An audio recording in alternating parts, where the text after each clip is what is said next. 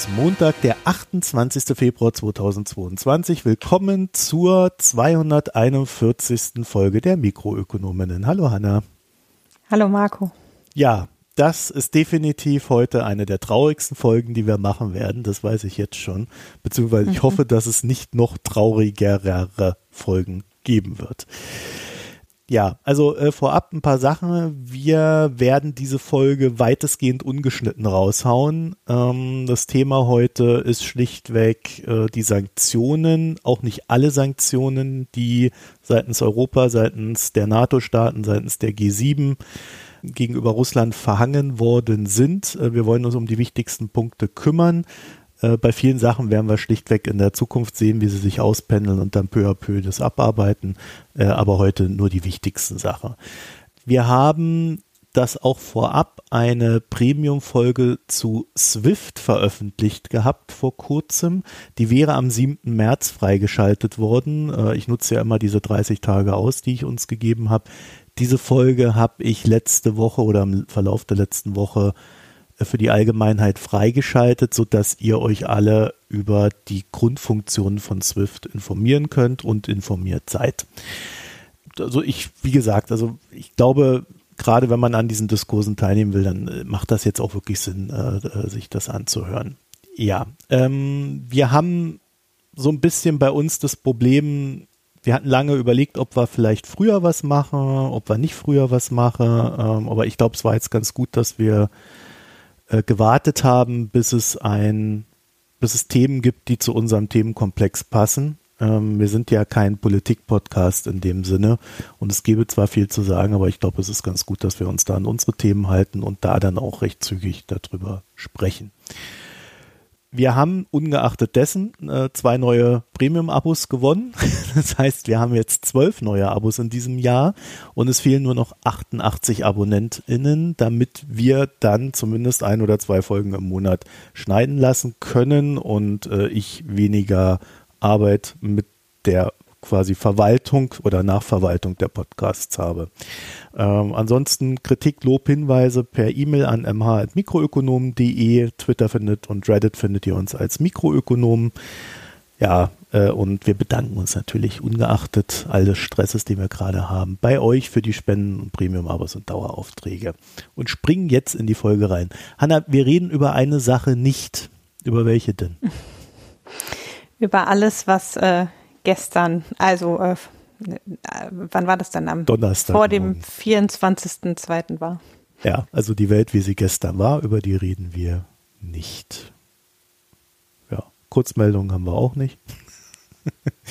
dann sind wir schon mittendrin in dem Schlamassel. Ich glaube, wie gesagt, wir hatten noch nie es so schwer, hier so eine Folge zu planen. Ähm, zum einen haben wir halt diese menschlichen Tragödien, äh, die wir eigentlich nicht ausblenden können, aber bei der Betrachtung sicherlich auch manchmal müssen. Es ist ein Krieg, es sterben Menschen und der Krieg wird von dem, was wir sehen werden, nicht sehr angenehm. Also es deutet sich jetzt auch schon an, dass so ein bisschen Richtung Syrien und Tschetschenien, aber da werden wir uns nicht vertiefen. Es wird brutal.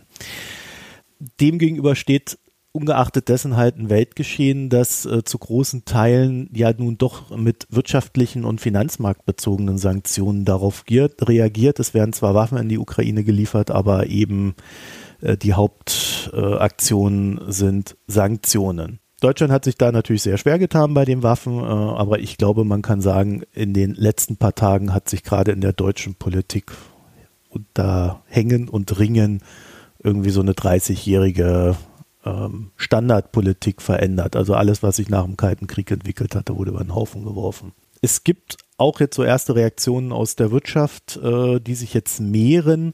Ähm, ich nehme mal eine beispielhaft. Der Ölkonzern BP äh, hat sich von seiner 20-prozentigen Beteiligung am russischen Ölkonzern Rosneft er, er, hat sich nicht getrennt, er möchte sich trennen. Das ist völlig unklar, wie sie das machen wollen. Ähm, das haben sie natürlich nicht dazu gesagt. Ähm, das Lustige daran war, dass irgendwie äh, nicht die Regierung im UK gesagt hat, hey, British Petroleum, äh, trenn dich doch mal, sondern es waren die Oppositionsparteien, die dann ganz scharfes Lobbying betrieben haben und das wohl auch sehr erfolgreich Also das ist auch nochmal ein ganz eigener Vorgang gewesen.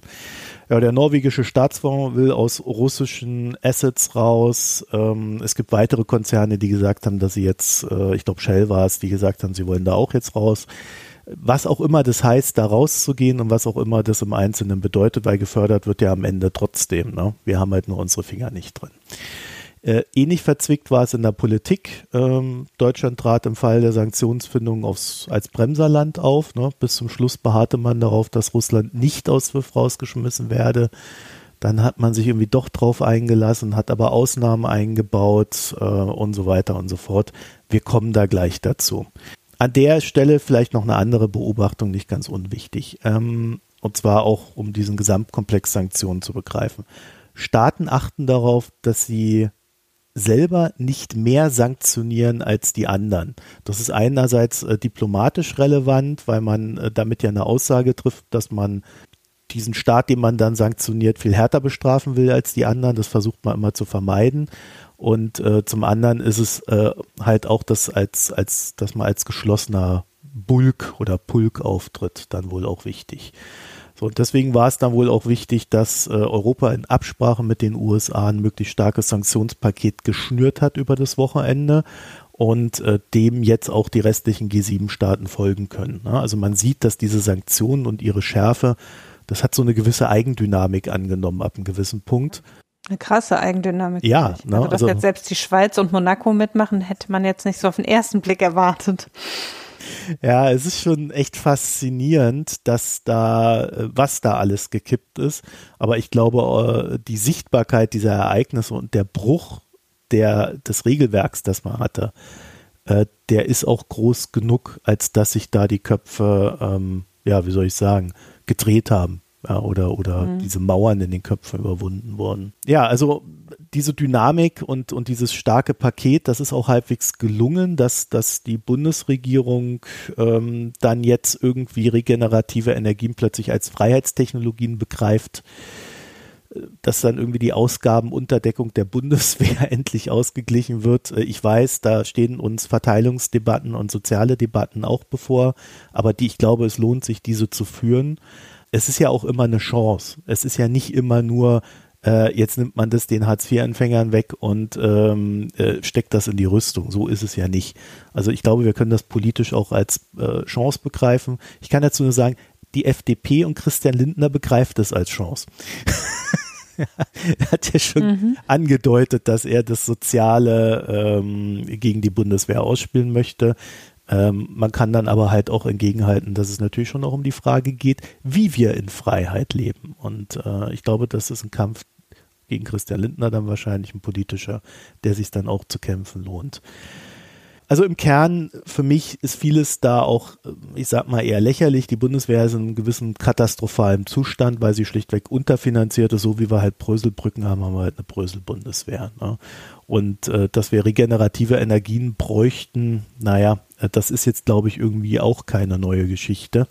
Aber wenn es hilft, dass man so Freiheitstechnologien nennt, ja bitte gerne. Ne? Ähm, ungeachtet dessen ist es halt schlichtweg ein Dogmenwechsel, der da gerade stattfindet.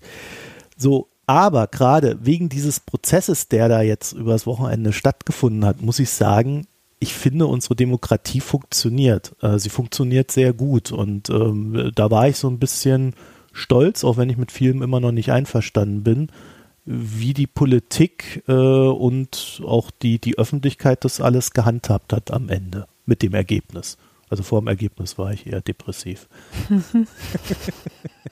Gerade nochmal gut gegangen. Ja, ich, ich, ich, will damit nur sagen, ich glaube, wir sollten uns das auch verinnerlichen, gerade in solchen Momenten, weil das ist halt das, was äh, unser Land und unser politisches System ausmacht. Und ähm, äh, es lohnt sich da ab und zu mal positiv drauf zu gucken und nicht immer nur mit dem Zynismus, ach, jetzt ist alles ganz schlimm. Wir versuchen, wie gesagt, uns auf die wichtigsten Sanktionen zu beschränken. Das ist SWIFT, Notenbankbeschränkungen äh, und Rohstoffe, ne? Kann man so sagen. Ja, das ist ja, also das ist ja, die Rohstoffe sind ja quasi nur indirekt von Sanktionen betroffen. ja, naja, das ist ja Teil des Themas, ne? Das hm. äh, ist ja ein sehr gewichtiger Faktor, dass sie, ähm, naja, mehr oder weniger vielleicht gar nicht betroffen sind. Ne? Ja, äh, wir haben uns gedacht, wir fangen mit Swift an, nehmen dann die Rohstoffe dran und dann nochmal die Zentralbank und dann ein kleiner Blick, wie die Märkte heute darauf reagiert haben. Marktreaktionen sind ja, gerade wenn es am ersten Tag ist, immer mit Vorsicht zu genießen. Generell kann man zu den Sanktionen sagen, dass sie von der westlichen Wertegemeinschaft umgesetzt werden sollen. Ich will die, den Diskurs, was die westliche Wertegemeinschaft ist und ob man das so formulieren sollte, heute nicht führen. Nehmt es bitte einfach so hin. Heißt EU, USA, G7 und ein paar weitere Staaten. Auch die Schweiz hat sich jetzt schlussendlich doch noch durchgerungen heute. Gab zwar gestern erste Hinweise, aber naja, die Hoffnung war da, glaube ich, nicht so groß, dass sie sich da wirklich äh, zu durchringen. Ja, ein Beschluss war, dass alle russischen Banken, die einer Sanktionierung unterliegen, weil es gab ja schon erste Sanktionen, bevor das große Paket geschnürt wurde, auch aus SWIFT rausgewerfen werden und gegebenenfalls auch weitere russische Banken auf diese Liste gesetzt werden können in welchem Fall diese anderen russischen Banken da drauf gesetzt werden können, ist mir ein bisschen unklar bisher. Sprich, ich habe gar nichts dazu gefunden und es ist vielleicht so die Idee, wenn da jetzt irgendwie eine Bank gegründet wird, um irgendwelche Ausweichgeschäfte zu machen oder irgendwas. Ja, äh, dass man da einfach die Flexibilität hatte. Ich weiß jetzt nicht, ob ihr die Folge zu Swift schon gehört habt. Wenn ihr sie gehört habt, dann wisst ihr ja, was genau das ist. Äh, trotzdem so ein ganz kleiner Einstieg. Swift ist ein großes, ich sag mal, Telekommunikationsnetzwerk, das die Informationen über beispielsweise den Geldversand oder auch Wertpapiertransaktionen von Bank A nach Bank B transferiert, die dann jeweils den Vorgang umsetzen. Und das Wichtigste bei der Sache ist freilich nicht die Information an sich, denn die könnte man auch über ein Fax senden oder ja, ähnliches, äh, sondern der Fakt eines validen Informationsaustauschs innerhalb eines Systems, wo sicher ist, A ist A und B ist B, das ist das Wichtige an der Geschichte. Und auch wenn es Alternativen zu Swift gibt, so werden diese eher selten genutzt und vor allem nur von recht wenigen Teilnehmern, geschweige denn von relevanten Teilnehmern. Also wenn so eine, ähm, also wenn eine Transaktion nun nicht über SWIFT kommuniziert wird, naja, dann haben die Banken im Regelfall ein Compliance-Problem, weil sie mit der Gegenseite, also weil sie keine hundertprozentige Sicherheit über die Gegenseite haben. Und für Banken ist es extrem wichtig, dass sie auf diesen Akt der Information vertrauen können. Ist dieses Vertrauen nicht mehr gegeben, dann sehen Sie im Regelfall von der Transaktion ab. Und das ist ganz wichtig zu verstehen. Ist die Compliance nicht hundertprozentig oder gefühlt hundertprozentig, es gibt ja keine hundertprozent, dann sagt die Bank im Regelfall, nee, mache ich nicht, ist mir zu gefährlich. Und das ist es, das ist das, was gemeint ist, wenn es heißt, dass eine Folge des Rauswurfes aus SWIFT ist, dass die russischen Banken den Marktzugang gen Westen verlieren wie wir in unserer Swift-Folge gelernt haben, haben die Russen ja selbst eine Swift-Alternative aufgebaut. Ne? Das Ding heißt System for Transfer of Financial Messages, SPFS.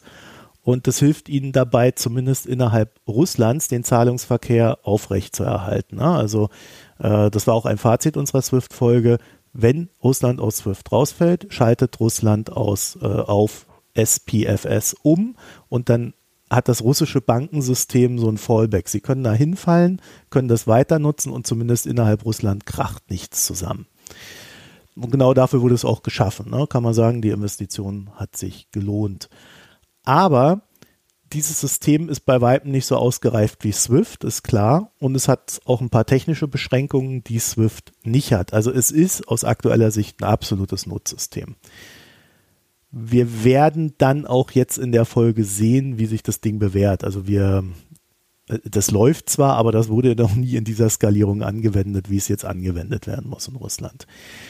Was man aus dem Iran heraus, der ebenfalls SWIFT verlassen musste aufgrund von Sanktionen, sagen kann, ist, dass es alles grundsätzlich machbar ist. Ja, also der Iran verfügt mittlerweile auch über ein eigenes funktionierendes Domestic Financial Clearing System. Das Ding nennt sich SEPAM, ich nenne es mal SEPAM. Und äh, SEPAM ist, nach allem, was man weiß, auch bereits mit dem russischen SPFS verbunden. Also diese beiden Systeme können schon miteinander kommunizieren. In der Realität ist es aber so, dass trotz aller Bekundungen dieser beiden Staaten, die sich da auch abgesprochen haben, nicht bekannt ist, dass da irgendwie nennenswerte Umsätze oder überhaupt Umsätze fließen. Also das ist alles auf einer ganz kleinen Flamme, wenn da überhaupt eine Flamme sein sollte. Alles, was ich dazu finden konnte, sind eher so zwischen Russland und Iran gibt es Bartergeschäfte. Ne? Also da werden Waren getauscht. Der Iran gibt Öl, Russland gibt Weizen. Das Öl ja, hat natürlich einen fetten Abschlag im Wert, wegen der Risiken im Sinne der Transaktion gegenüber dem Iran. Und äh, Russland kann dann schön Gewinn einstreichen.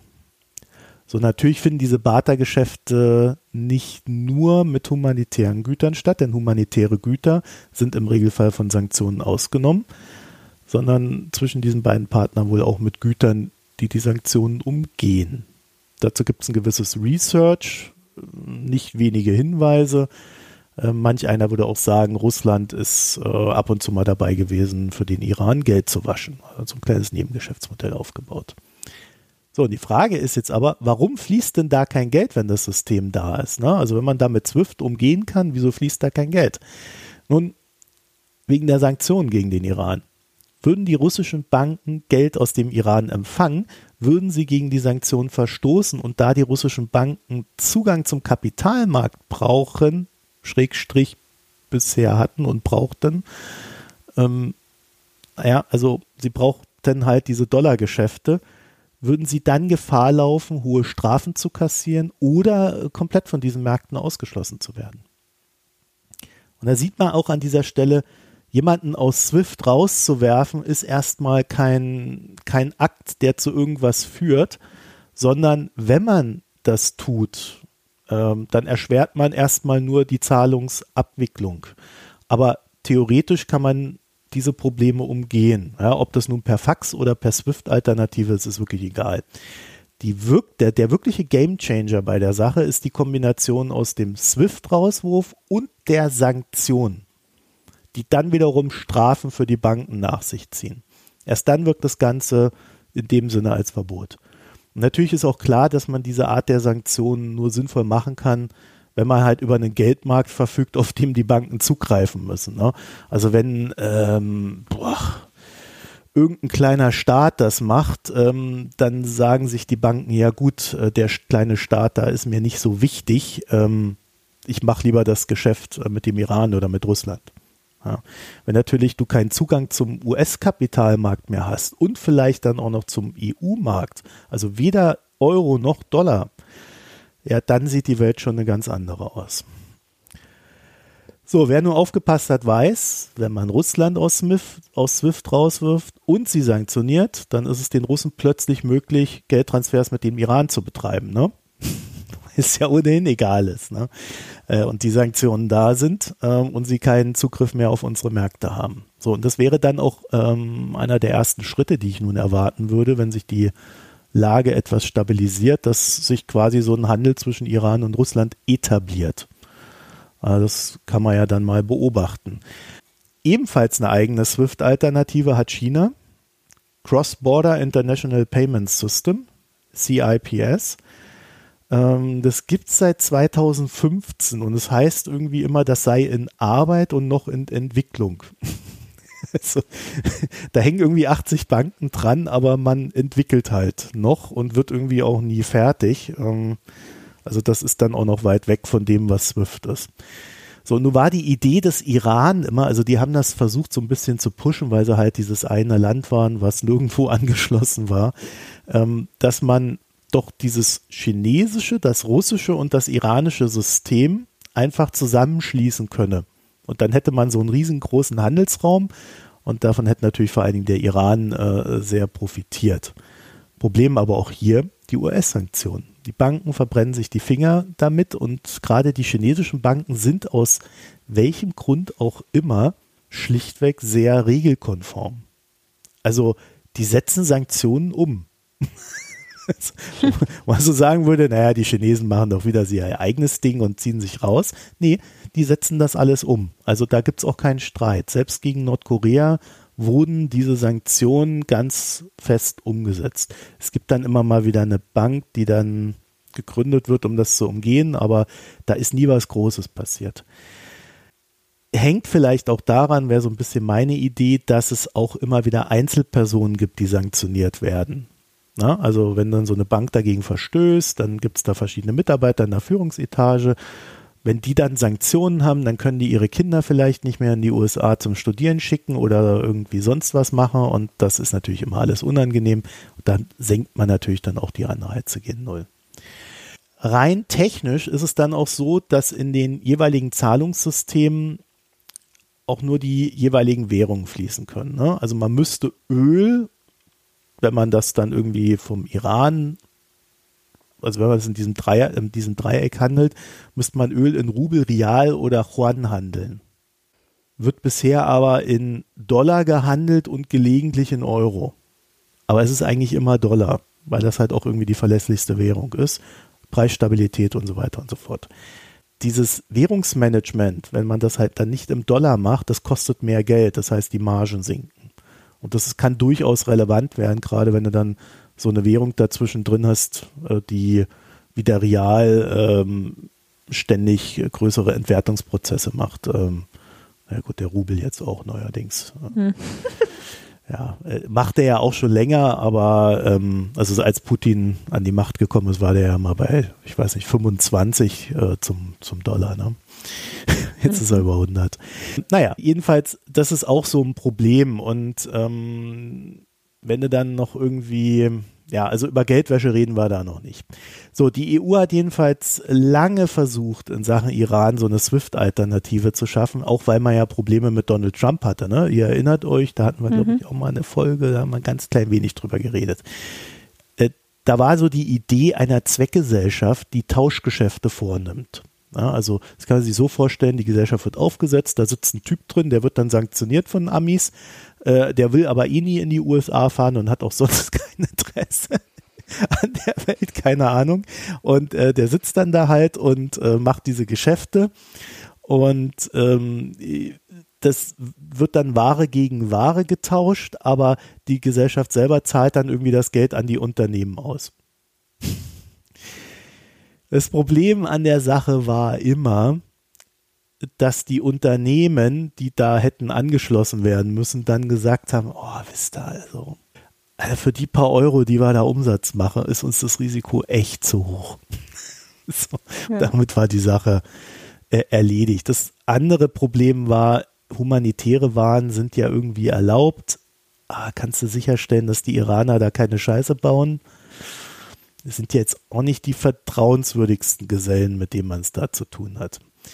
Naja, also äh, deswegen ist das Ding gescheitert und, und da sieht man auch so ein bisschen die Schwierigkeit an den Ganzen. Also große Unternehmen scheuen diese Risiken, weil eigentlich nie genug Umsatz dabei rumkommt.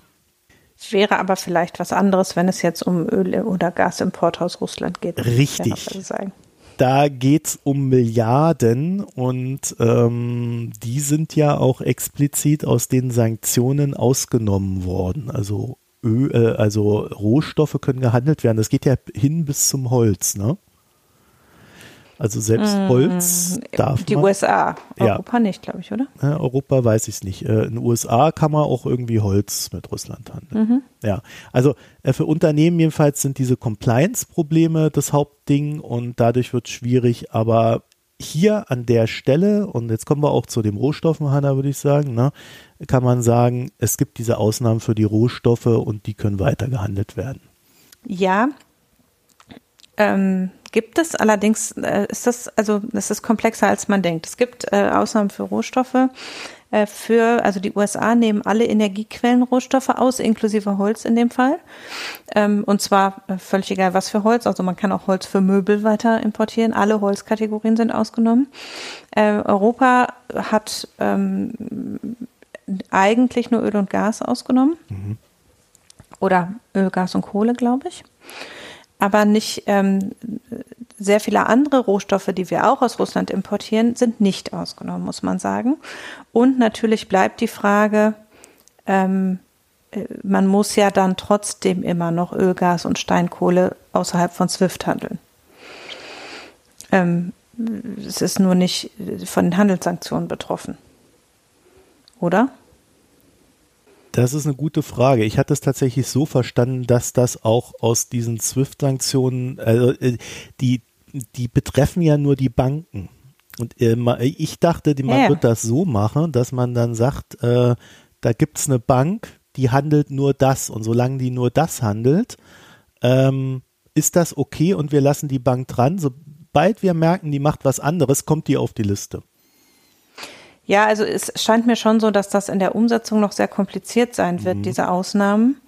Ähm, und dass man auch da wird ein Hack finden müssen, um das zu machen. Und die Frage ist dann eben, äh, bei allem, was wir jetzt sehen, was auch private Unternehmen da an Zurückziehen zeigen, äh, ob nicht doch der Umfang des Öl- und Gas- und Kohlehandels sich merklich reduzieren wird. Also es ist nicht so, dass wir jetzt sofort kein Öl und Gas mehr importieren, aber ich glaube schon, dass es so kompliziert ist, dass man es sich überlegen wird und dass die Staaten schon unterstützen, aktiv nach Alternativen zu suchen. Mhm. Es ist mehr so jetzt, dass man in den sauren Apfel beißt zum Übergang, äh, das auszunehmen, aber nicht das geplant ist in gleichem Umfang äh, weiterhin die Importe aufrechtzuerhalten. Aber fangen wir vielleicht mal ein Stück zurück an. Wie wichtig ist das denn überhaupt? Also wir haben jetzt politisch im Prinzip das gehört. Hier geht das Licht aus, wenn wir nicht mehr Kohle aus Russland importieren und äh, ähnliche Sachen. Ähm, gleichzeitig hat äh, gestern Abend Robert Habeck in äh, ZDF gesagt, äh, wir haben genug Gas für die nächsten zwei bis drei Monate und auch genug Öl. Also es ist nicht, äh, es ist so ein bisschen komplexer. Ähm, vielleicht ganz vorne angefangen, der europäische Außenhandel mit Russland ist schon stark von Rohstoffen geprägt. Also im Prinzip Russ Russland exportiert Rohstoffe in die EU und also ich konzentriere mich da mal nur auf die EU. Mit den USA ist es nochmal ein bisschen anders, aber in die EU exportiert Russland Rohstoffe und importiert Industrieerzeugnisse. Ähm, und zwar so, ja, ähm, hauptsächlich wirklich auch Industrievorprodukte, Industrieerzeugnisse, äh, äh, ein bisschen mehr technologische, ähm, äh, also technologische Vorprodukte, ganz viel, was so aus der Feinmetallbranche kommt und solche Sachen. Ähm, die Imp Allerdings hat Russland seine Exportabhängigkeit von der EU sehr stark zurückgefahren seit 2014. Also die Exporte fast aller Länder äh, in, nach Russland, also Deutschland, Italien, auch viele andere Länder, die eigentlich viel mit Russland gehandelt haben, sind seit 2014 massiv zurückgegangen. Das hätte man, wenn man ein bisschen aufmerksam guckt, schon als ein gewisses Indiz sehen können, dass Russland sich schon durchaus versucht hat, Alternativen zu schaffen zur Abhängigkeit vom europäischen Supply. Mhm. Ähm, Unsere Importe hingegen sind 2021 so hoch gewesen wie nie zuvor. Das hat mit den Rohstoffpreisen zu tun. Also es gab einen Einbruch 2020, da war die Handelsbilanz mal fast ausgeglichen, aber wir sind ansonsten Nettoimporteur aus Russland. Ähm, deshalb, weil eben die Gas- und Ölpreise so stark angestiegen sind in den letzten Jahren. Das heißt, wertmäßig importieren wir mehr, als wir exportieren, die gesamte EU. Äh, konkret beziehen wir ein Viertel, also die EU als Ganzes bezieht ein Viertel ihrer Rohstoffe aus, also Rohstoffe aber breiter gefasst als nur Energie, alle Rohstoffe, äh, ist ein Viertel der Rohstoffimporte der EU kommen aus Russland. Aber für manche Länder ist das durchaus noch mal viel relevanter, insbesondere für die osteuropäischen Länder. Äh, da ist es so, dass es durchaus Länder gibt, die bei Gas hundertprozentig abhängig sind von Russland, also die äh, Tschech, äh, Tschechien, äh, Lettland, äh, auch Ungarn, die Slowakei, Bulgarien importieren zwischen 70 und 100 Prozent ihres Gasbedarfs aus Russland. Demgegenüber liegt Deutschland mit nur 60 Prozent schon fast ganz gut da. Ähm, so heißt es auch noch nicht betrachtet. Ja. Also Deutschland ist schon relativ stark von russischem Gas abhängig. Wir liegen so im gleichen Feld wie Finnland, Polen, äh, Bulgarien so. Es gibt die EU insgesamt importiert nur 40 Prozent ihres Gasbedarfs aus Russland. Es gibt Länder, die gar kein Gas aus Russland importieren. Das sind Dänemark, Irland, Kroatien, Malta und Österreich übrigens. Ähm, man fragt sich ein bisschen, wo die Ösis ihr Gas herbekommen, aber gut. das ist eine andere Müssten Frage. Müssen wir mal nachgucken, ja. Ähm, umgekehrt, ähm, im, in, das ist nur Gas.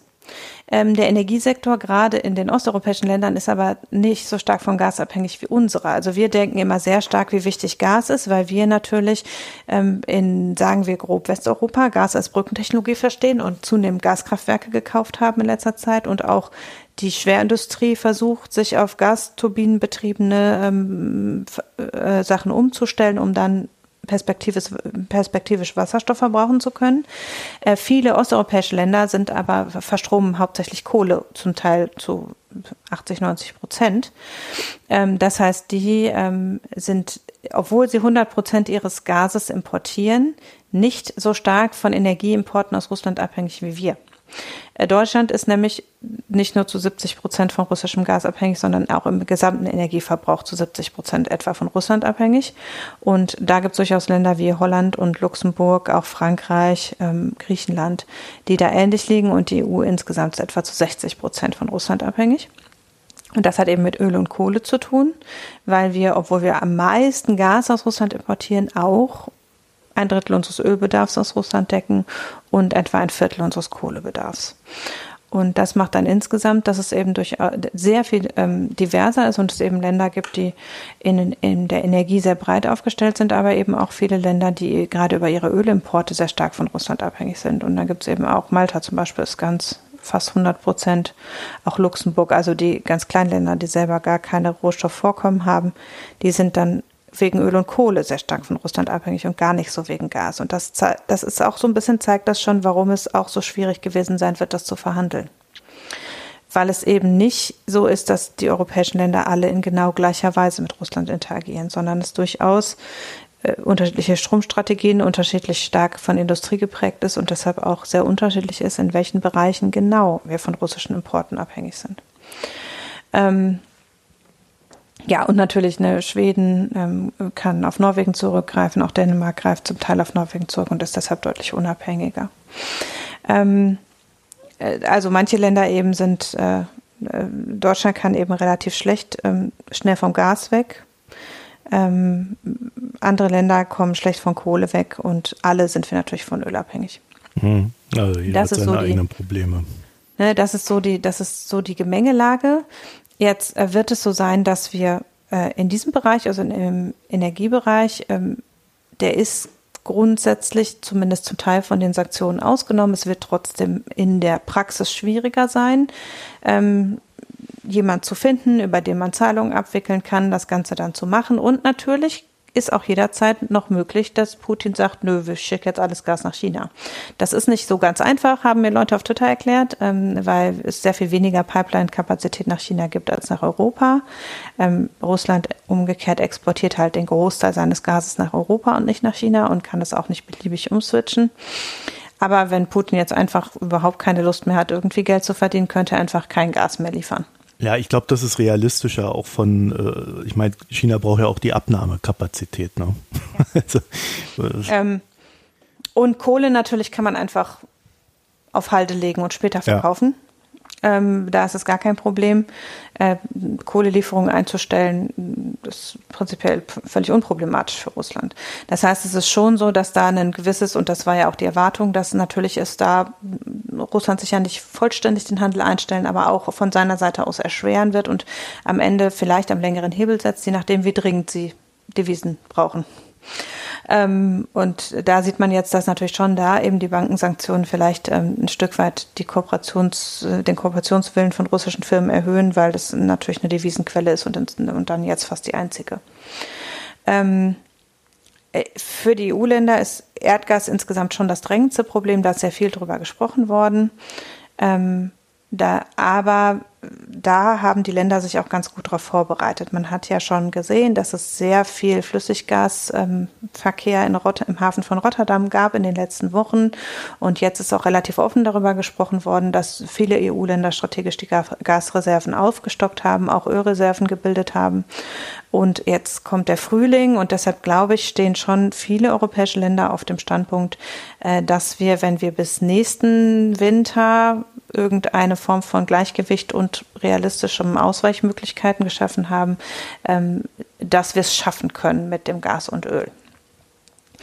Ähm, allerdings ist es natürlich so, dass wir neben jetzt strategischen Reserven äh, eben wie gesagt Gas und Öl nicht nur zum Heizen und zum Verfahren benötigen, sondern äh, insbesondere Gas auch zum Verstromen und auch Kohle zum Verstromen brauchen. Und es bauen sich halt nicht so leicht Biogasanlagen über Nacht und ebenso erstellen halt die osteuropäischen Länder nicht über Nacht von Kohlekraftwerken auf keine Ahnung, Solarenergie um, ja. Und es ist die Frage, wie viel Kapazitäten wir im europäischen Stromnetz haben, um insbesondere den äh, Strombedarf der osteuropäischen Länder. Und das finde ich halt, die sind ja sehr bereit gewesen, die Sanktionen mitzutragen, waren eigentlich die ersten, die das in den Raum gestellt haben, obwohl die zum Teil übermäßig von russischer Kohle abhängig sind. Ähm, und da werden wir schon auch innereuropäisch, auch im Stromnetz eine Herausforderung sehen, weil wir sehr viel mehr auch werden über die Netzkapazitäten ausgleichen müssen zwischen den Ländern. Mhm. Äh, weil eben Gas bei uns für Spitzenlast genutzt wird. Ähm, wenn wir da versuchen, von runterzukommen, äh, dann müssen wir überlegen, wer ähm, äh, wer uns mit Atomstrom beliefert im Zweifel. Ähm, und umgekehrt äh, werden, werden wir eben in der Grundlast den osteuropäischen Ländern unter die Arme greifen müssen, die die Grundlast halt auf Kohle fahren im Wesentlichen. Und ähm, das ist schon auch für die Netzauslastung eine Herausforderung und wird sicher im Stromnetz auch nicht ganz ohne Holprigkeit äh, über die Bühne gehen. Ähm, darüber hinaus ist Kohle, und das wird ein bisschen vergessen, halt auch ein wichtiger Industrieinput. Wir brauchen halt für die Schwerindustrie Kohle und wir haben ja doch immer noch in Europa einiges an Metallfertigung ähm, und chemischer Industrie und die, die sind halt bisher hauptsächlich auf Kohle basiert, stellen gerade auf Gas um, aber brauchen das halt auf jeden Fall. Ähm, und da ist es so, dass im Gegensatz zu Gas und äh, Öl auch offensichtlich keine große strategische Reserve ist, auf die man zurückgreifen kann, sondern dass jetzt eben mit den USA verhandelt wird, ob wir auf andere Kohlelieferquellen zurückgreifen können und im Austausch eben ähm, Knappheit bei Kohle irgendwie äh, zwischen den jetzt sanktionierenden Staaten äh, auffangen können. Ähm, also insgesamt ist es, was die Energierohstoffe anbelangt, ist es schon angespannt und wir werden uns auf jeden Fall auf deutlich höhere Energiepreise einstellen müssen und auch, könnte ich mir vorstellen, eben auf äh, mehr Schwankungen im europäischen Stromnetz, als wir gewöhnt sind. Schwankung heißt potenziell Ausfälle, ne? Potenziell Ausfälle oder zumindest Trennung von trennbaren Lasten in höherem Umfang, als wir das bisher machen, äh, was wiederum zu Produktionsausfällen oder Produktionsverlangsamung führt. Potenzielle Ausfälle, äh, geplante, geplante Netzabschaltung oder eben auch Schwankungen äh, im Rahmen dessen, was gerade noch tolerierbar ist. Mhm. Oder eben weniger redundant, sodass, wenn es irgendwo mal einen Kraftwerksausfall gibt, halt dann auch mal in der Region der Strom ausfällt, weil es weniger äh, Kapazitäten gibt, es kurzfristig auszugleichen und sowas. Und das zieht auch Investitionsbedarfe ähm, nach sich, weil wir eben, ähm, der europäische Stra Strommarkt ist ja ganz gut integriert, aber wir werden diese Strommarktintegration halt auch mehr brauchen und dann müssen wir vielleicht auch Leitungen verstärken. Mhm. Ähm, also das ist so auf der Energieseite, steigende Spritpreise, steigende ähm, Heizkosten und auch steigende Strompreise sind total wahrscheinlich. Auch zum Beispiel, wenn es mehr Transaktionskosten gibt, selbst wenn wir weiter russisches Gas kaufen, wird es vielleicht auch wegen der Transaktionskosten teurer zusätzlich noch zur, Gesamt, äh, zur Gesamtsituation und da wird man sich sicher darauf einstellen müssen. Ähm, die Kohle ist jetzt für den russischen Export lange nicht so wichtig wie Öl und Gas, aber ist halt bei uns wiederum ähm, ein Input äh, in ganz vielen äh, wichtigen Industrien. Und ähm, wir produzieren ja auch hier in Deutschland gar keine Steinkohle mehr und auch im Rest von Europa wird relativ wenig Steinkohle produziert. Und es wird ja Steinkohle benötigt in der Industrie, da kann man ja auch nicht einfach auf Braunkohle umsteigen. Und entsprechend ähm, äh, kann das schon durchaus auch in den Lieferketten Probleme nach sich ziehen.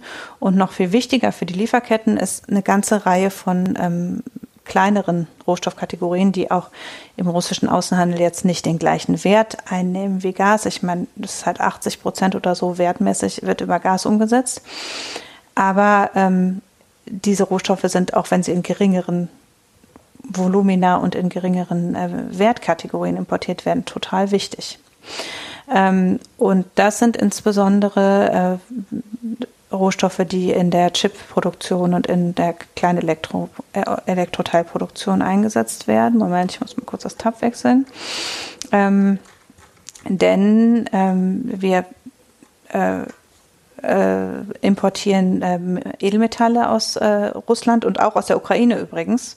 Und das heißt, ähm, nicht nur wegen der Sanktionen, äh, sondern auch einfach, weil damit zu rechnen ist, dass zwei Länder, die im Krieg sind, ähm, einen Teil ihrer Industrien jeweils auch auf Kriegsproduktion umstellen und deshalb nicht mehr unbedingt genau die Güter liefern, die sie bisher geliefert haben, ähm, ist es so, dass eben sowohl ähm, Russland als auch die Ukraine Nickel äh, in hohem Umfang produzieren, Kupfer, äh, Eisen ähm, und auch Neon, Palladium, Plat Platin und ähm, seltene Erden. Und entsprechend haben wir eine ganze Reihe von ähm, wichtigen Vorprodukten für alle ähm, äh, Elektronikteileproduktion und die Lieferketten sind ja eh schon angespannt, die zu einem hohen Umfang ähm, äh, von russischer Produktion abhängig sind und die eben dann jetzt auch von äh, Sanktionen betroffen sind, wenn russische Banken und russische Unternehmen sanktioniert werden und die nicht ausgenommen worden sind, äh, im Gegensatz zu den Energieimporten. Also ähm, es gibt schon seit längerem, also ungefähr seit 2013, eine Liste der Europäischen Union von für die EU strategisch wichtigen äh, Rohstoffen und wer die produziert, mit dem Wunsch offensichtlich zu diversifizieren. Aber ähm, für eine ganze Reihe von äh, diesen als kritisch eingestuften Rohstoffen ist Russland nach wie vor ein wesentlicher Supplier für die EU, zum Beispiel für Kobalt da stellt Russland alleine 31 Prozent des EU-Bedarfs. Ähm, bei Steinkohle 9 Prozent. Bei, lass mich mal weiter gucken, äh, Germanium 12 Prozent. Jetzt gucke ich, habe mir die größeren Zahlen markiert. Äh, 16 Prozent Phosphat und über 60 Prozent bei Vanadium und verschiedenen dann noch verschiedene Platinelemente und jeweils ein Viertel der schweren und leichten seltenen Erden. Und das sind halt in Kombination Sachen, die in so gut wie jeder Lieferkette benötigt werden, was moderne Industrieprodukte anbelangt. Und entsprechend ähm, ist es so, dass durchaus wir uns auch auf erheblich in der eh schon angespannten Lage und mit den äh, durchaus auch noch, noch immer nicht ganz glatt laufenden Transportkapazitäten mit China, die ja für viele, neben Afrika, für viele andere Rohstoffe und auch für diese ansonsten Lieferant wären, ähm, da auch auf weiterhin sehr angespannte Lieferketten, also eine Entspannung an der Lieferkettenfront ist dann jetzt sicher ausgeschlossen. Und äh, der Chipmangel zum Beispiel wird sich dadurch massiv äh, ausweiten eher. Auch Weißrussland ist übrigens wichtig für die Chipproduktion ähm, und wird ja jetzt in die Sanktionen mit reingenommen. Das heißt, damit ist eben äh, nochmal wieder jemand, eine, einer der Lieferanten für diese Rohstoffe äh, im Prinzip rausgenommen. Und entsprechend ähm, sind Produktionsengpässe in der Industrie in Europa sehr, sehr wahrscheinlich. Und auch mhm. da wird man schauen müssen, was sind alternative Supplier und auch da wird man mit stark steigenden Preisen dann rechnen müssen. Mhm. Im Gegenzug bekommen die Russen natürlich jetzt auch keine Chips mehr, ne? Ja, genau. Also, also TSMC hat das jetzt auch schon angekündigt, dass sie einstellen, die Lieferung. Also da, das wird jetzt auch gegenseitig hart. Mhm. Ja, genau. Also äh, alles, was wir so an äh, äh, weiterverarbeiteten Industrieprodukten an Russland geliefert haben, das kriegen sie halt jetzt nicht mehr. Sowieso nichts, was kriegswichtig ist oder kriegswichtig verwendet werden kann, aber eben auch äh, Mikrochips und ähnliches nicht.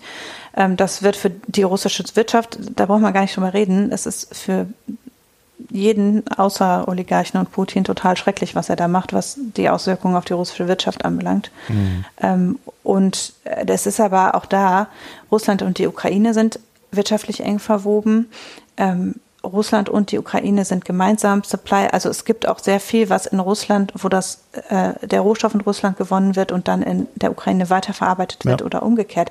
Es ist ja nicht so, dass die Länder, also die haben zwar, also die Ukraine hat sich wesentlich im Handel von Russland abgewandt in den letzten zehn Jahren, aber ähm, trotzdem ist es immer noch so, dass auch in der Zusammenarbeit der beiden Länder, da jetzt Produktionskapazitäten kaputt sind und auch nicht wieder in der gleichen Form aufgebaut werden müssen können, wo man sich überhaupt noch kein Bild von macht. Ähm, auch noch in den Bereich der Rohstoffe fallen ja Nahrungsmittel. Und auch da, das hatte ich ja in der letzten Folge, die ich mit Frederik aufgenommen habe, schon ähm, angeteasert oder in meinem Pick äh, verlinkt. Ähm, die Ukraine ist relativ wichtig für die Weltnahrungsmittelproduktion. Das ist ja ein mhm. großes Flächenland, man nimmt das ja gar nicht so wahr. Äh, aber die Ukraine ist ein Hauptlieferant für Weizen und Mais. Mhm. ähm, für viele Länder sehr wichtig, insbesondere im Nahen Osten. Also Russland und die Ukraine gemeinsam liefern. Ja, Nordafrika, ungefähr, die kaufen Genau, alle liefern ein. ungefähr 70 Prozent des ähm, Weizenbedarfs im, äh, rund um die, ums Mittelmeer im nördlichen Afrika und äh, in Ägypten. Und ähm, China importiert auch sehr viel Mais aus der Ukraine. Ähm, und damit ist es schon so, also gemeinsam stehen äh, Ukraine und Russland für etwa ein Viertel der Weltweizenproduktion. Ähm, und damit sind auch steigende Lebensmittelpreise auf jeden Fall wahrscheinlich und das ist auch schon was. Und bei steigenden Lebensmittelpreisen hat das auch schnell zur Folge, dass in manchen Regionen der Welt gehungert wird. Das muss man auch ganz klar so sagen. Und wenn eben da, sagen wir, 20 Prozent oder so der ähm, Nahrungsmittelproduktion für den Weltmarkt wegfällt, dann äh, in manchen Nahrungsmitteln, dann ist das schon erheblich preis, äh, preistreibend und ist äh, ein deutlich disruptiver ein Eingriff. Mhm. Ähm, in Summe würde ich sagen, es ist das absehbar eine erhebliche Belastung für die europäische Wirtschaft, sowieso natürlich für die russische Wirtschaft, ähm, aber wird auch viele ärmere Länder ähm, sozusagen am Rande mit in den Abgrund reißen, aus dem alle wegen Corona gerade so sich wieder freistrampeln sozusagen. Ähm, und äh, also was die Handelsverflechtungen anbelangt, auch gehen da ja jetzt auch dann Handelsbeziehungen kaputt, die nicht wieder aufgebaut werden. Also Habeck hat es heute ja schon klar gesagt, wenn Putin ähm, Europa vom Gaszufluss abschneidet, dann wird man da auch die Rohre nicht mehr hinbauen. Also de facto ähm, das, was da jetzt, äh, und das kann man, konnte man zwischen Russland und der Ukraine halt nach der Krimkrise auch schon sehen, ähm, und das hat man in den russischen Außenhandelsbeziehungen auch schon ein Stück weit in den letzten Jahren erahnen können, ähm, dass da eben auch viele eigentlich gut gewachsene und etablierte Zusammenarbeiten jetzt kaputt sind und dass eben dadurch es insgesamt für alle schlechter wird von daher ähm, ja, werden wir viel Zeit oder werden unsere Handelspolitiker auch viel Zeit darauf verwenden müssen, alternative Handelswege, alternative Beschaffungswege für bestimmte Rohstoffe erschließen zu müssen. Viele Firmen werden auf neue Lieferanten zurückgreifen müssen und sich umstellen müssen und dabei mit steigenden Preisen kämpfen müssen. Ähm, und das wird alles gar nicht so schön werden in den nächsten Monaten an der Rohstofffront. Und Rohstoffmärkte sind halt super anfällig auch, was die Preise anbelangt. Ja. Auf der anderen Seite kann man halt immer sagen, das ist vielleicht genau das, was wir jetzt gebraucht haben, um diesen, diesen Weg zu gehen, bei dem ihr in der letzten Folge ja gesagt habt, dass so ein bisschen immer noch das Mindset fehlt, da mal so richtig ja. ranzugehen. Ja.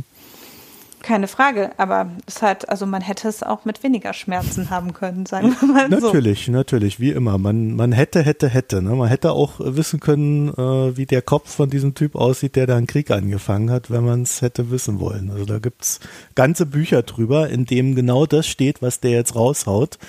Ähm, aber ja, so sind wir halt als Menschen scheinbar, dass wir dann immer bis zum Schluss glauben, es geht dann doch noch anders und besser und einfacher. Wie Staubsaugerroboter, hast du gelesen? Das ist der beste Vergleich.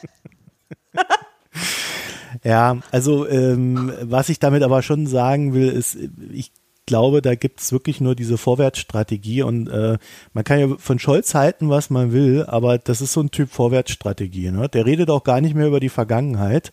Hat natürlich den Nachteil, dass er seine eigene Vergangenheit auch nie aufarbeitet. Also wenn er mal irgendwo einen Fehler gemacht haben sollte, da wird gar nicht mehr drüber nachgedacht, sondern dann wird einfach äh, äh nach vorwärts geschritten und das so kräftig, dass dann äh, auch gar keiner mehr die, die Zeit hat, sich mit der Vergangenheit zu beschäftigen. Mhm.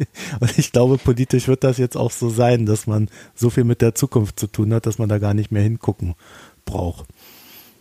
Ja, klar. Ich, äh, was hat, also was hat, ist es auch gut, jetzt diese Energie zu nutzen, um in die im Prinzip richtige Richtung zu laufen. Mhm. Aus ökonomischer Sicht ist es natürlich immer äh, bedauerlich, wenn nicht die effizienteste Handelslösung für ein Problem gefunden wird, sondern ja. man jetzt Dinge bewusst umgeht, die man günstiger und besser hätte haben können, effizienter auf kürzeren Wegen oder wie auch immer. Ähm, und viele dieser Rohstoffe, die ich eben genannt habe, sind ja auch wichtig, um erneuerbare Energien herzustellen. Wir brauchen auch Stahl- und Windräder zu bauen.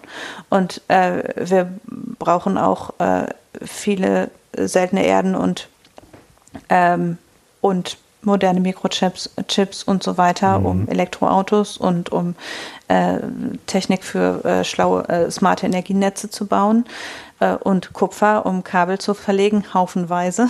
ja. Und das heißt, es ist halt auch, ähm, es ist richtig, im Energiesektor sich unabhängig zu machen, aber in den ganzen anderen Bereichen wird uns das halt jetzt alles einfach mehr kosten, als es uns hätte kosten müssen. Muss man einfach sagen, ja. Wir werden heute nicht, sage ich mal, dazu über China reden, mhm. weil das wäre ja auch noch so ein Seitenstrang. Ein Nebenschauplatz, ja. ja. Über den man momentan noch sehr wenig weiß. Ähm, ich will mal nur ganz kurz das Spannungsverhältnis umschreiben. China hat es nicht geschafft, sich von Russland abzugrenzen, sondern China hat, ich finde, erstaunlich klar Positionen für Russland ergriffen. Ähm, und das wird auch unser Verhältnis zu China verändern. Auf der anderen Seite weiß China auch, dass sie da nicht zu weit gehen können, weil sie brauchen unseren mhm. Markt und aus dem wollen sie nicht rausfliegen. Wir wiederum. Wir brauchen übrigens auch die Ukraine. Ja. China da, hat relativ starke Handelsbeziehungen mit der Ukraine. Ja, da habe ich so Sachen, da habe ich heute tatsächlich versucht mal reinzugucken. Das ist eine ganz schwierige Kiste, weil sich diese Handelsbeziehungen sehr stark verändert haben. Äh, mhm. Aufgrund dieses Verhältnisses zwischen China und Russland auch. Und äh, ja. Äh, ja. es gibt diese Abhängigkeiten oder diese, diese Verbundenheiten, aber sie sind nicht mehr so stark wie noch, wie noch in den 90ern und 2000ern. Naja, jedenfalls sind die großen Fragen nebenher dann noch an China und China wir produzieren halt in China. Ne? Das ist auch ein Fakt. Also das heißt, mit denen kannst du nicht einfach so einen Stunt machen, weil sonst haben wir äh, morgen keine Waren mehr. Ja. die können den mit uns aber auch nicht machen, weil sonst haben sie keine Abnehmer mehr. Also ähm, das wird sicherlich das Schwierigste. Ja, ähm, bist du durch mit den Rohstoffen? Dann, ja. Dann kommen wir mal zum Thema die Zentralbank. Das ist jetzt auch gar nicht so lang. Ähm, also bei Swift hat man sich ja nicht auf den ganz großen Hammer so einigen können. Der ganz große Hammer wäre gewesen, alle russischen Banken weg und auch keine Rohstoffe mehr kaufen. Ne? Und äh, weil es diese Ausnahmen gab, die wohl vor allen Dingen auf Betreiben, na, ich würde mal sagen, Ungarns, Deutschlands und Italiens äh, entstanden sind, hat man noch so einen Alternativplan ersonnen. Und ähm, der äh, sieht vor, dass die russische Zentralbank womöglich, äh, also nicht womöglich, sondern da, wo es möglich ist, äh, von ihren Währungsreserven abgeklemmt wird. Und um das zu erreichen, hat man ein Transaktionsverbot verhangen. Also mal vom Grundsatz her. So eine Zentralbank ist dafür da, die Währung zu stabilisieren und das Bankensystem am Laufen zu halten, wenn es Probleme gibt. Also wenn beispielsweise eine Bank zusammenklappt und äh, sich die Banken untereinander nicht mehr trauen und kein Geld verleihen, dann springt die Zentral Zentralbank ein. Ne, ihr kennt das ja aus 2008. Da sprangen dann diese Notenbanken ein und sagten, whatever it takes und haben dann alles gerettet. Also auch hier ist wieder alles miteinander verbunden. Hast Probleme auf der einen Seite, hast sie auch auf der anderen. Kommt nun die eigene Währung zu sehr unter Druck, also in dem Fall der Rubel, dann würde die Zentralbank intervenieren. Das hat sie in den letzten Wochen auch getan. Ja, und dazu tauscht sie ihre Devisenreserven in die Landeswährung. Also hast da Dollar rumliegen, dann verkaufst du die Dollar und kaufst Rubel. Dadurch stabilisierst. Ja. Mhm. Bitte? Es klang gerade so, äh, ist okay, es klang gerade umgekehrt, ja. Nee, nee. Äh, wenn du Dollar rumliegen hast, verkaufst du die Dollar und kaufst dann damit automatisch Rubel, also tauschst sie, tauschst sie in Rubel um. Ähm, und das verhindert dann die Entwertung der Währung, beziehungsweise es wird als Feinsteuerung genutzt, um größere Wertungs Währungsschwankungen zu verhindern, je nach Situation. Das wiederum trägt dazu bei, dass die Inflation nicht explodiert. Also wenn dann Russland Waren importiert, wie Medikamente oder Autos oder was die halt alles importieren, äh, dann steigen da nicht die Preise um 20, 30, 40 Prozent. Im Regelfall ist es ja dann so, dass die Löhne vor Ort in diesen Ländern ja dann nicht um 30, 40, 50 Prozent steigen. dadurch dadurch gibt es dann Probleme für die Bevölkerung, diese Waren zu erwerben. So, und die Wirtschaft wenn dann die Zentralbank alles richtig gemacht hat, bleibt stabil. So, jetzt heißt es bei Russland, dass sie in den letzten Jahren Währungsreserven über 630 Milliarden Dollar aufgebaut haben. Und dann Ökonomen galt das bis vor einer Woche auch noch so als das Pfund. Die Russen haben das immer als äh, ökonomisches, ähm, als ökonomische Festung bezeichnet oder äh, ähnliches oder äh, äh russische Festung.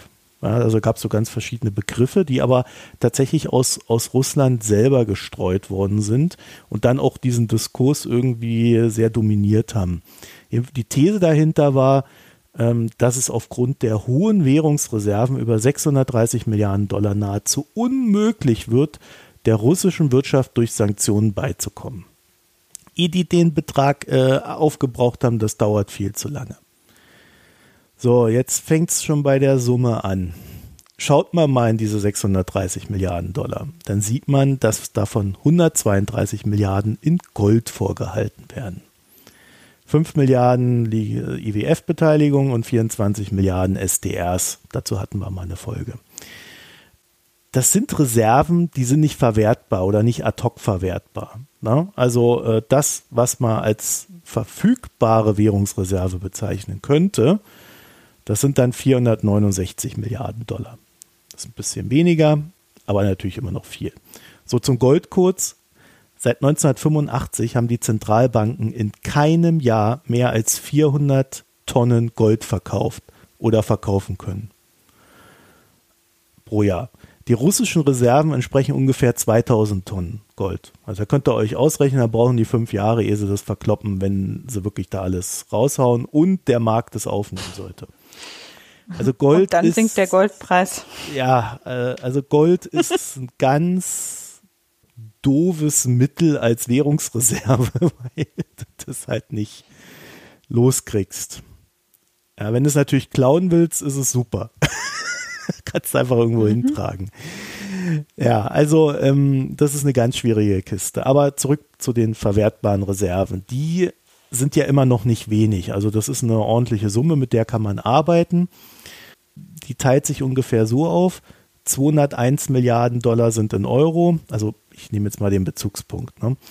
101 äh, Milliarden Dollar sind in Dollar und 78 Milliarden Dollar sind in Yuan. Das sind ungefähr 300 Milliarden in diesen Währungen und die wiederum werden weitestgehend außerhalb des Landes gebunkert. Also die werden nicht in Russland gehalten, sondern ja, das ist die große Frage, wo genau. Ich habe da keine eindeutigen Antworten gefunden. Ich habe nur verschiedene Theorien. Am Anfang hat man gelesen, oh, ganz viel liegt in Deutschland bei der Bundesbank. Kam dann irgendwann raus, nee, äh, eigentlich mhm. nicht. Ja, und ich will da jetzt auch nicht raten, deswegen äh, lassen wir es außen vor, wo die liegen könnten. Sie liegen jedenfalls weitestgehend im Ausland. Wenn Russland jetzt seine Währung stützen möchte, dann muss es ja an diese Währungsreserven ran sie verkaufen und dann quasi in Rubel umtauschen. Und äh, durch dieses Transaktionsverbot ist das nicht mehr möglich. Sie kommen an diese Gelder nicht mehr ran. Und das hat wohl auch so ganz gut geklappt. Die Russen haben heute irgendwie versucht, den Tag über äh, noch an ihre Währungsreserven anzukommen, äh, ranzukommen. Und die USA haben dann auch frühzeitig, weil sie dann wohl gemerkt haben, oh, die versuchen da was. Die Russen haben sie dann frühzeitig selber noch gesagt, nee, Transaktionsblockade gilt ab jetzt, ähm, sodass, äh, also bevor die Märkte eröffnen, sodass da auch gar nichts schief geht. Ja, äh, technisch ist natürlich interessant, dass das überhaupt möglich ist. Äh, soweit ich weiß, wurde das noch nicht in der Größenordnung vollzogen, aber so grundsätzlich wurden Währungsreserven schon geblockt und eingefroren. Also das aktuellste Beispiel wäre ja Afghanistan. Ne? Die haben wir da neuneinhalb Milliarden oder was das waren, haben wir auch in unserer Sendung gehabt. Äh, die sind von den Armees eingefroren worden. Ja, nachdem die Taliban das Land übernommen haben. So, ich tue mich echt schwer damit zu sagen, wie genau diese Maßnahmen einzuschätzen sind. Denn grundsätzlich ist es natürlich ein herber Schlag ins Kontor der Russen, dass sie ihre Währungsreserven nur noch zum geringen Teil nutzen können und ihr Gold vielleicht irgendwann über, also das soll auch wirklich weitestgehend im Russland liegen. Ähm, sie könnten theoretisch das an irgendeinen Drittstaat zum Ramspeis verkaufen. Aber das will man ja vielleicht nicht, ne? wenn du einen zu schlechten Preis kriegst. Also es wäre eine Möglichkeit, wie China denen helfen kann, indem es ihnen Goldreserven abnimmt.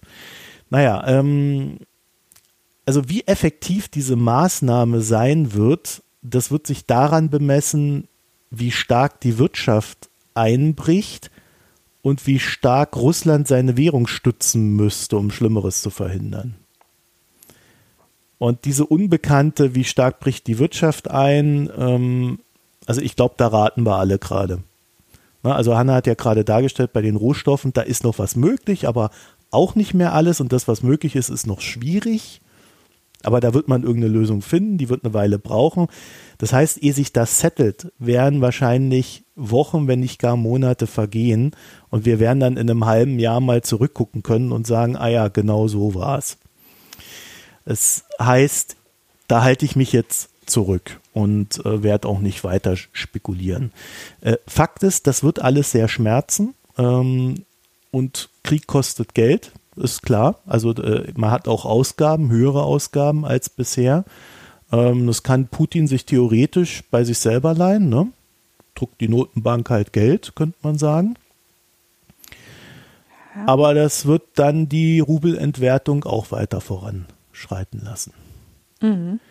Was es, glaube ich, nicht geben wird, und das ist so ein bisschen das, was ich so gespürt hatte, nachdem diese Sanktionen erlassen worden sind. Da haben viele Leute auf den großen Bums gehofft, der quasi dazu führt, dass der Russe jetzt ha, in sich zusammenbricht. Ich glaube, das ist es eben nicht, was es geben wird, sondern das wird so ein recht zügiger, aber in dem Sinne auch schleichender Prozess, weil es, es halt sich über Monate hinziehen wird. Ja. Oh, ich, hm. Ja, mal abwarten. Es kann auch schneller gehen. Äh, ich lasse mich da gerne eines Besseren belehren. Es wird, glaube ich, wirklich daran liegen, äh, wie man die Sachen mit den Rohstoffen lösen kann oder eben auch nicht. Ne? Ich glaube, es hat schon auch viel Gewicht, dass die Schweiz jetzt die Sanktionen mitträgt. Das hat für den Währungsmarkt und die finanziellen, ähm, die Möglichkeiten noch finanziell zu agieren, glaube ich, hohe Auswirkungen. Ja. Ähm, weil man ja sonst einiges noch hätte über die Schweiz abwickeln können. Mhm. Ähm, was eben, was eben jetzt de facto dann auch ausgeschlossen ist und vermutet halt auch Währungsreserven in der Schweiz liegen und persönliches Geld von vielen, die da vielleicht unterstützen mhm. könnten. Ja, von den Oligarchen, ähm, ne? Ja. ja, und von Putin selbst vermutlich. Und ähm, es ist halt, also, und auch die, also bei dem Stand, den die russische Wirtschaft schon vorher hatte. Also ich meine, es ging Russland ja nicht gut vor diesem Krieg und ähm, dem der Entwertung, die der Rubel schon erfahren hat, trotz der hohen Rohstoffpreise. Also ich meine, das muss man sich ja klar machen. Russland ist massiver Profiteur der hohen Rohstoffpreise und trotzdem ging es ihnen wirtschaftlich wirklich nicht gut. Mhm. Und entsprechend ist es schon so, dass man, natürlich ist es ein bisschen Spekulation zu überlegen, wie viel kann die Wirtschaft da so aushalten. Aber das kann sich halt auch leicht, also so Sachen können sich leicht verselbstständigen. Ähm, wenn das Vertrauen nicht mehr da ist, wenn es viel Flucht gibt, wenn vielleicht auch Handelspartner, die jetzt nicht direkt von Sanktionen betroffen sind, sich abwenden, ähm, dann kann sich das halt auch so kaskadenartig entwickeln. Und dann geht es eben ja. doch relativ schnell. Ja, also Maersk, äh, einer der großen Spediteure, sage ich jetzt mal, also die mit den Containerschiffen, äh, die haben heute verkündet, dass sie gerade prüfen, ähm, alles einzustellen, was mit Russland zu tun hat. Also die machen 20 Prozent des Welthandels. Mhm. Ähm, das wäre schon mal so ein erster Hinweis in die Richtung. Ähm, schließt sich so ein bisschen daran an, äh, es ist alles Compliance. Also alles, was wir jetzt sehen werden, hat mit Risiken zu tun und wie Unternehmen Risiken einschätzen. Und wir befinden uns momentan in so einer Situation, in der man zu wenig weiß. Und wenn man zu wenig weiß als Unternehmen, geht man bei Sanktionen das Risiko nicht ein. Also das ist so ein bisschen meine These. Dadurch kann das tatsächlich sehr schnell gehen oder eben auch nicht. Also mal so ein erster Indikator. Die ähm, Credit Default Swaps zeigen momentan an, dass es eine 56-prozentige Wahrscheinlichkeit für einen Default Russlands gibt, also eine Insolvenz quasi, eine Staatsinsolvenz.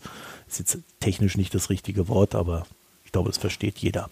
Ja, an der Stelle noch ein kleiner Hinweis, den ich jetzt im Nachgang eingesprochen habe. Und zwar bin ich gerade darauf gestoßen, dass es für die russische Notenbank natürlich ein Ausweg gibt und der Ausweg heißt China, äh, vulgo die chinesische Notenbank. Also das, was ich äh, vorhin ja beschrieben habe mit den Swaps zwischen den Notenbanken, das könnte hier die chinesische Notenbank den Russen zur Verfügung stellen. Sprich, sie gibt ihnen einfach Devisenreserven, die sie dann äh, verwenden können und in, einer, in einem unbestimmten Zeitraum wieder zurückzahlen müssen kann man ja dann immer wieder verlängern. Das wäre nicht unüblich. Die Frage an der Stelle ist dann vielleicht, ob China damit nicht auch äh, einmal äh, Partei in diesem Konflikt ergreift, und zwar explizit Partei, damit aber auch zur Kriegspartei wird und äh, dadurch eine komplette Eskalation mit dem Westen herausfordert. Also das ist eine Möglichkeit, äh, die sich darstellt, aber wir wissen nicht, ob das dann wirklich so passieren wird. Das werden wir in der Zukunft sehen. Dann lass uns mal zu den Märkten kommen. Ne? Ähm, also Hanna hat äh, eine 100% richtige Prognose getroffen gestern. Sie hat gesagt, die russische Börse bleibt heute geschlossen, also am Montag. Äh, dann haben sie wohl heute irgendwie verkündet, dass ähm, vom 1. bis 5. März der Handel an der Börse am Morgen und am Abend eingestellt wird heißt für mich, dass irgendwie mittags oder nachmittags gehandelt wird. Aber das warten wir auch mal ab, wie genau das läuft. Und vor allen Dingen welche Zeitspanne. Ne? Kann auch sein, die machen das einen Tag und sagen, okay, das Ding bleibt jetzt noch mal ein paar Wochen zu. Das haben wir ja auch schon mal in China gesehen. Die Sparebank, äh, das ist so eine der, das ist die, die größte da auf der Liste, glaube ich, wird ungeachtet dessen in London gehandelt und hat dann heute Morgen gleich mal einen Einbruch von 75 Prozent erzielt. Also äh, da ging es richtig bergab. Ist natürlich klar, Banken stehen im, im Mittelpunkt. Die EZB geht bei diversen Auslandsfilialen der betroffenen russischen Banken von einer Insolvenz aus oder einer sehr hohen Wahrscheinlichkeit. Uh, ungeachtet dessen sind die Einlagen dann bis 100.000 Euro gesichert. Also wenn ihr da was habt bei so einer russischen Bank und das weniger als 100.000 sind, dann seid ihr erstens kein Oligarch und zweitens könnt ihr euer Geld behalten. Gazprom wird ja auch in London gehandelt oder in Europa auch um 40 Prozent eingebrochen, obwohl man ja noch sagen könnte, vielleicht gibt es da große Hoffnung, dass die Rohstoffe weiter gehandelt werden. Die russische Zentralbank hat erstmal reagiert, indem sie den Leitzins von 9,5 Prozent auf 20 Prozent erhöht hat, also mehr als eine Verdopplung. Erdogansche Verhältnisse? Nein, der Erdogan hätte den Leitzins auf 0 Prozent gesenkt. ja, das stimmt natürlich. Ach ja. Ähm, außerdem haben sie die russischen Firmen angewiesen, 80 Prozent ihrer Auslandsdevisen, die sie als Reserve haben, zu verkaufen. Das fand ich einen interessanten Zug. Da hieß es, gab es das schon mal? Ja, in Argentinien. ist ja auch nicht so hm. gut ausgegangen in Argentinien. Ich wollte gerade sagen, das ist äh, jetzt keine direkt gute Aussicht. Nee, aber das sind halt so alles Mittel, die man aus der Vergangenheit kennt. Ne? So, die Zentralbank selber kauft Gold auf dem Inlandsmarkt. Das heißt, wenn einer Geld braucht und ähm, nichts anderes hat als Gold, äh, kann er quasi Rubel dafür erhalten. Das soll wohl so eine Art Liquiditätshilfe dann darstellen. Die Zentralbank selber will in den Devisenmärkten nicht intervenieren, zumindest heute nicht, wollte sie das nicht. Ob sie noch Reserven hat und das noch tut, das werden wir jetzt äh, die nächsten Tage sehen. Also ehrlich gesagt, selbst wenn sie Reserven hätte äh, und viele Reserven heute, hätte ich an ihrer Stelle auch nicht interveniert. Das ist so, an so einem Chaostag bringt das nichts. So, dann ganz interessant, Ausländer dürfen keine Positionen liquidieren. Also das wurde explizit verboten. Es gibt also keine Chance, sein Geld aus Russland rauszuziehen. Repo-Geschäfte sind vom Limit befreit worden. Das heißt, es gibt da einfach keine Limits. Die Banken können alle Assets hinterlegen und dafür Liquidität erhalten. Wie sich das ausspielt, wird man sehen. Ich werde euch zu den Repo-Geschäften auch äh, eine alte Folge für uns von uns verlinken, Mikro 164. Da haben wir nämlich mal erklärt, was das ist und am Beispiel von Problemen, die es da so bei den Amis gab. Ja, die Banken haben wohl schon Liquiditätsprobleme, das ist auch klar. Ähm, und es naja, also man sieht in Russland Schlangen an Geldautomaten und ähnliches. Also die Leute versuchen irgendwie noch so viel Geld in ihre Finger zu kriegen wie möglich.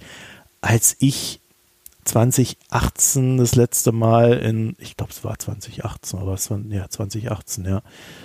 Äh, in, zuletzt in Russland war, da war schon wieder so dieses Problem, dass da am Geldautomaten irgendwie nur, also bei manchen hast du 1000 Rubel gekriegt und bei anderen 500.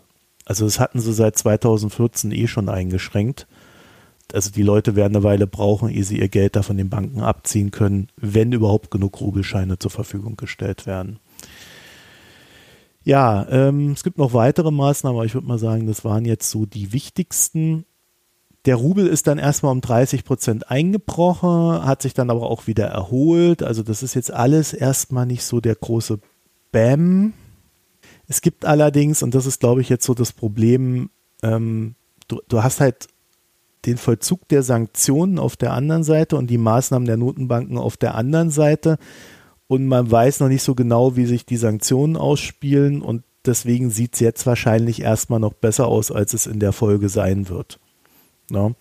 Vor allen Dingen, wenn dann so diese ersten Maßnahmen, die die Notenbank getroffen hat, auch äh, abflachen. Ne? Also weil wenn die Unternehmen oder so ihre Devisenreserven auflösen, das machst du halt auch nur einmal. Danach ist mhm. Schluss.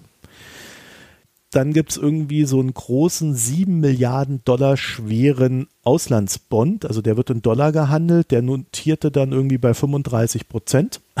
Also immer von 100 natürlich. Ne? Oh, das ist weitestgehend Pleiteniveau. So, was sagt der Kreml zu dem Ganzen? These are heavy sanctions. They are problematic, but Russia has a potential to compensate the damage. Ja, also. Was sollen sie auch sonst sagen? Ja, weil du weißt ja, wie die Amis sind, Hanna, ne? Die sagen ja auch immer, man hat Potenzial, wenn es eigentlich richtig scheiße ist. also da musste ich heute dran denken. Ich glaube, die Notenbank-Chefin hat dann so ein Ding rausgehauen. Ähm, die Banken stehen vor einer Nicht-Standard-Situation. also äh, das, das klingt sehr technisch, aber äh, da steckt natürlich echt was dahinter. Ja, noch eine Sache. Ähm, wir werden erst, wie gesagt, in den nächsten Wochen sehen, wo, wo genau und äh, wie hoch der Schaden ist. Aber Russland ist halt ein Land, was, äh, Hanna hat das ja auch schon äh, erwähnt, also das wird auch andere Staaten betreffen. Ne? Also ich habe da sofort an die Wanderarbeiter aus Zentralasien gedacht, äh, die in Russland arbeiten und die ganzen Remittances nach Hause schicken. Da werden ganze Staaten, ne, sowas wie Tadschikistan, Kasachstan und so weiter, die werden darunter leiden und da werden dann auch äh, arme Leute darunter leiden. Also die Leute, die eh schon zu wenig Geld haben und die auch in Russland nicht sehr gut behandelt werden. Ja, also Russen sind in der Hinsicht absolute Rassisten und die Zentralasiaten werden da quasi wie Sklaven angesehen. Und äh, die wird das richtig treffen, denen wird das richtig wehtun und ich glaube, es täte den, der westlichen Staatengemeinschaft nicht schlecht, wenn sie da guckt, vielleicht humanitäre Ausgleichsmaß, Ausgleichsmaßnahmen äh, irgendwie zu treffen oder irgendwas anzubieten diesen Ländern. Ja, da gibt es ein paar und ähm, ja, ich denke, da sollte man dran denken. So in Russland selbst ja, leben 20 Millionen Menschen bereits in Armut. Es gibt so eine kleine Mittelschicht, also aus europäischer Sicht eine Mittelschicht, da kann man so bei 15 Prozent und weniger taxieren. Da gibt es halt diese Elite, die irgendwie ein Prozent ist und 80 Prozent des Vermögens oder so hält. Also es sind irrsinnige Zahlen dort. Das heißt, man wird es nicht vermeiden können, dass die Bevölkerung dort in einem größeren Sinne unter diesen Sanktionen leidet. Man kann, glaube ich, da aktuell auch wenig tun, weil man würde ja damit sofort auch wieder dem Regime helfen und man würde auch nicht wissen, ob Gelder, Hilfsgelder dort ankommen. Also das sind alles so Fragen. Wir sehen das auch an Afghanistan momentan.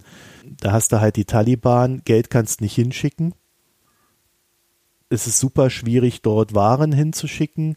Das ist alles ein Riesenproblem und man will aber auch vermeiden, die Taliban aufzubauen, äh, damit die dann äh, A, die Leute wieder niederknechten und B, äh, zur starken Militärmacht werden. Also es gibt für diese Fragen meistens recht wenig gute Antworten. Ja, und dann haben wir noch das Problem, dass es jetzt wohl erwartet wird, dass es einen Run auf den Dollar gibt. Also das ist im Regelfall immer so, wenn ähm, ja, man so Sonderereignisse hat. Äh, es war bei der Pandemie so, äh, war gut bei der Finanzkrise ohnehin so. Und jetzt haben wir halt wieder so ein Ding. Äh, es gab jetzt schon die ersten Zeichen, dass die, die Nachfrage nach Dollar größer wird. Äh, das könnte zu einer gewissen Dollarknappheit führen und dann werden die Notenbanken wie in der Vergangenheit halt Währungsswaps ähm, schaffen. Es gibt noch alte aus, dem, aus der Pandemie, die kann man dann wieder äh, nutzen ähm, oder man schafft halt einfach neue. Also das muss niemanden beunruhigen, wenn er davon hört. Aber auch dazu nochmal Folge 164, die wir verlinken werden. Ja, das war so der erste Eindruck vom Markt. Ja, ich finde das tatsächlich das, was du jetzt zuletzt gesagt hast, auch mit den in Russland betroffenen Armen und den ganzen Anrainerstaaten, die das ja mit reinzieht, äh, das finde ich tatsächlich total tragisch. Also muss man wirklich nochmal sagen, dass jetzt ja ähm, da völlig sinnlos äh, ein massives, auch langfristig anhaltender wirtschaftlicher Rückschritt zwangsläufig ist quasi. Also da ist ja jetzt das, was aus der Pandemie gekommen ist, nichts dagegen. Und ähm, das wird halt so 100 Prozent natürlich nicht auf dem Rücken von Oligarchen oder irgendwem ausgetragen, sondern auf dem Rücken von Armen. Und das ist halt, natürlich ist das in jeder Krise und jedem Krieg so, dass es die Armen überproportional trifft und alles, was inflationär wirkt, ja nochmal besonders. Ähm, aber es ist halt hier wirklich auch durch die Größe und Bedeutung von Russland, auch für die ganzen Nachbarstaaten, ist das halt so ein, ein ganz fieses Domino, finde ich, ähm, für sehr viele Staaten, die in letzter Zeit ganz mühsam sich wieder hochgestrampelt haben, sozusagen. Und ja, das äh, finde ich total tragisch. Ja. Gut, ich habe heute nichts zum Gesellschaftsteil beizutragen, nee, aber ich glaube, das ist auch nicht der äh, die Folge, in der wir das äh, machen müssen. Ich habe, aber ehrlich gesagt, ich habe auch keinen Alkohol getrunken, obwohl es einen Anlass gegeben hätte jetzt. Ne? Hätte man sich ja schön besaufen können. Karneval ist ja auch noch, hier ist ja vor meiner Haustür tobt ja hier der Bär, ja, nicht der russische, sondern der Kölner. Äh, viele Leute lassen sich das nicht nehmen. Ich will es auch gar nicht äh, bewerten in der Hinsicht, äh, weil ich glaube, wir, wir haben halt alle eine Art und Weise damit umzugehen. Ähm, aber wir sollten zumindest ähm, gucken, dass wir jetzt in der Folge dann irgendwie schauen, dass wir diese humanitären Geschichten nicht vergessen, weil das ist halt auch das, was in der Vergangenheit diese westliche Wertegemeinschaft ausgemacht hat und da sollten wir uns auch dran erinnern.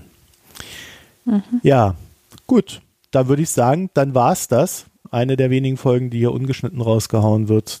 Das heißt, sie kommt auch heute noch am Montag euch eine schöne Zeit, trotz allem. Und ähm, ja, bis nächste Woche oder so. Tschüss. Tschüss.